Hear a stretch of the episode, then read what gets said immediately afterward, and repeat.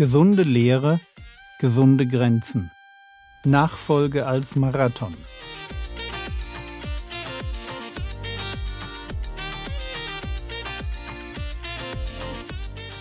Theologie, die dich im Glauben wachsen lässt, Nachfolge praktisch dein geistlicher Impuls für den Tag.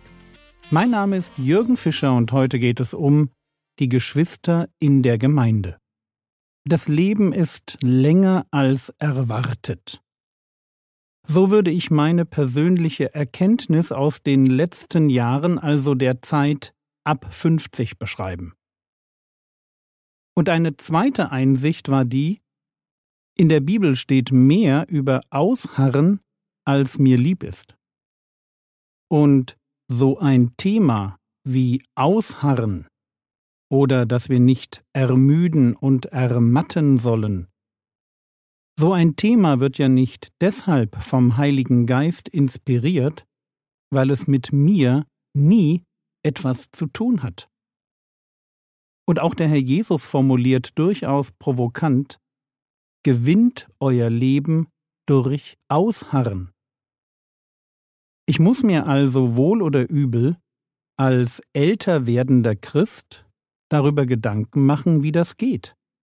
Ausharren, nicht müde werden, nicht ermatten. Und in diesem Zusammenhang spielen gesunde Grenzen eine wichtige Rolle.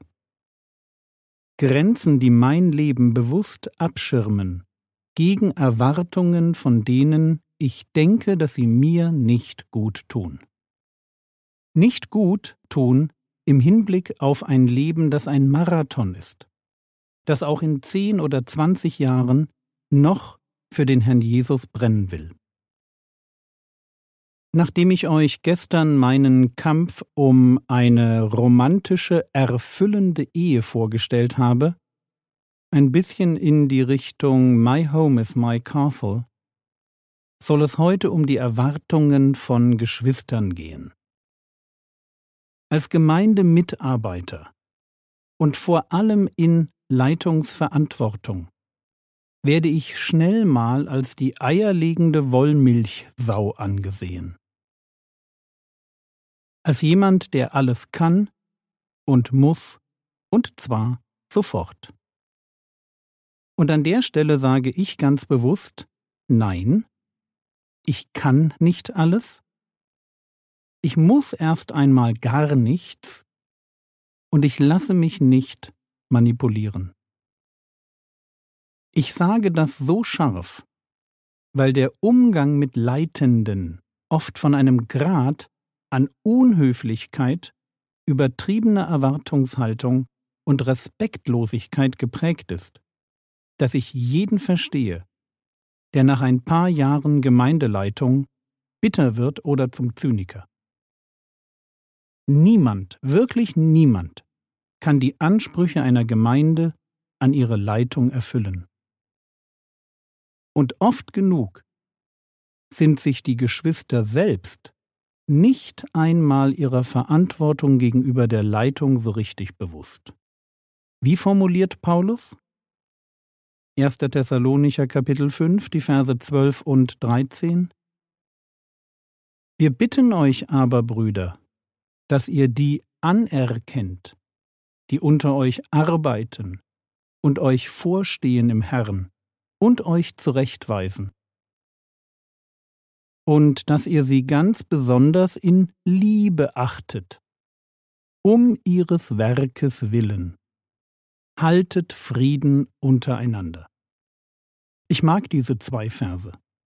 Dass ihr sie, das sind die, die sich reinhängen, die, die ihre Freizeit opfern, die, die sich Gedanken machen und die bereit sind, Sünde offen anzusprechen. Dass ihr sie ganz besonders in Liebe achtet. Soweit Gottes Idee. Aber seit der Zeit der Apostel ist die Realität eine andere. Unterordnung, Mitmachen und ganz besonders in Liebe achten. Das sind die uncoolen Dinge, vor denen sich gerne gedrückt wird. Was hoch im Kurs steht, das ist Meckern, Forderungen stellen, und sich beleidigt zurückziehen. Und damit niemand mich falsch versteht, ich liebe Gemeinde. Ich liebe, was Gott liebt und bringe mich mit viel Kraft in meine lokale Ortsgemeinde ein. Und genau das sollte jeder Christ tun. Ich finde es ganz schrecklich, dass Corona dafür gesorgt hat, dass sich Geschwister aus Diensten zurückgezogen haben. Gerade jetzt braucht es doch mehr und nicht weniger, die mitmachen.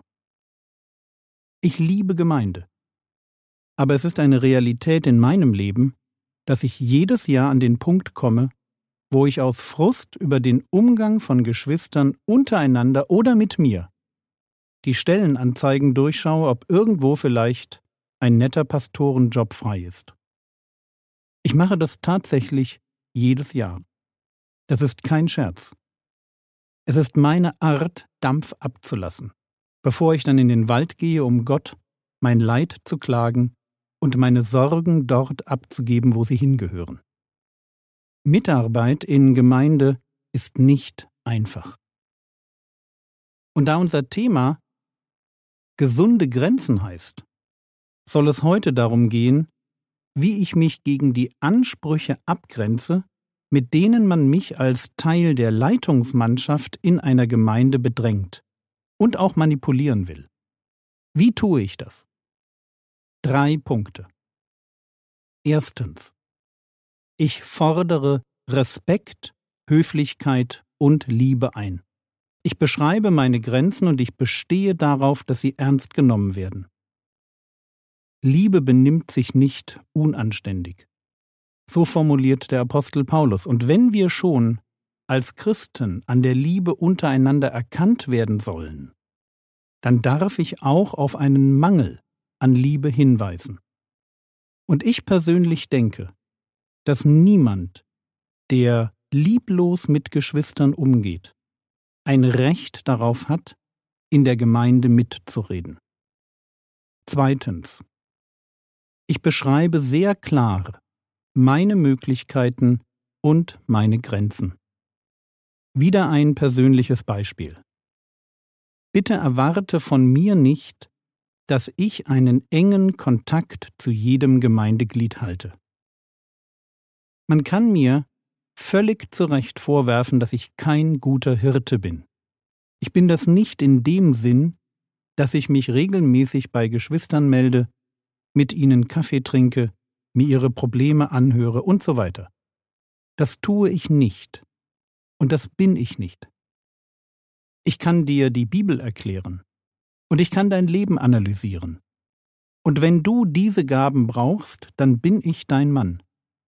Aber wenn du Streicheleinheiten brauchst, dann such dir bitte jemanden mit der Gabe der Barmherzigkeit. Deshalb sind wir im Leib Christi ja unterschiedlich. Ich werde für dich beten. Ich werde dir durch meine Predigten Stoff zum Nachdenken und zum Wachsen geben. Ich bin dein Notfallplan, wenn du nicht mehr weiter weißt. Aber ich bin definitiv zu sprunghaft, zu wenig einfühlsam und zu vergesslich, um ein zärtlicher Seelsorger zu sein. Und soweit ich die Bibel verstehe, ist das so auch in Ordnung. Ich muss nämlich nur mit meinen Talenten wuchern und die Gaben einsetzen, die ich habe. Dritter Punkt. Ich mache mir klar, dass Gemeinde sehr oft eine Gemeinschaft von Schwachen ist. Und die Schwachen haben ernste emotionale Probleme, die sie nicht an der Tür zum Gemeindehaus ablegen. Wer in einer gestörten Familie aufwächst, neigt dazu, und zwar unbewusst, den Menschen, denen er begegnet, Rollen zuzuweisen. Rollen, mit denen er den Schmerz und die Situation seiner Ursprungsfamilie von neuem erstehen lässt. Und deshalb sind Verantwortungsträger in Gemeinden wie wandelnde Zielscheiben für schwache Menschen, die in ihnen einen Vater- oder Mutterersatz, einen Ehepartner oder so etwas wie Gott sehen. Und wehe, wenn die Erwartungen nicht erfüllt werden. Was dann an Zorn über den Leiter ausgegossen wird, das ist wirklich schlimm. Schlimm, aber normal für schwache Menschen. Und als Leiter muss ich es lernen, auch die Schwachheiten der Schwachen zu tragen. Und deshalb braucht es stabile Grenzen. Grenzen, die allen in der Gemeinde deutlich machen, was ich erwarte, nämlich einen liebevollen Umgang. Und was ich geben kann, nämlich nicht mehr als das, was ich habe. Und was ich nicht sein will, nämlich ein Papa oder Gott-Ersatz.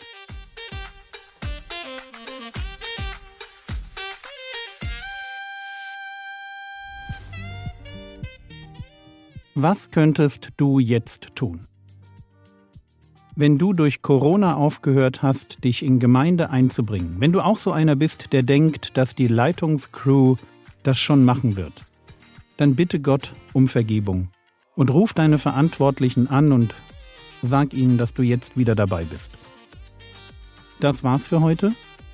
Wenn du mehr Infos zum Umgang mit Schwachen in der Gemeinde suchst, dann lies das Buch Mut zur Liebe von Hemfeld, Minirt und Meyer. Der Herr segne dich, erfahre seine Gnade und lebe in seinem Frieden. Amen.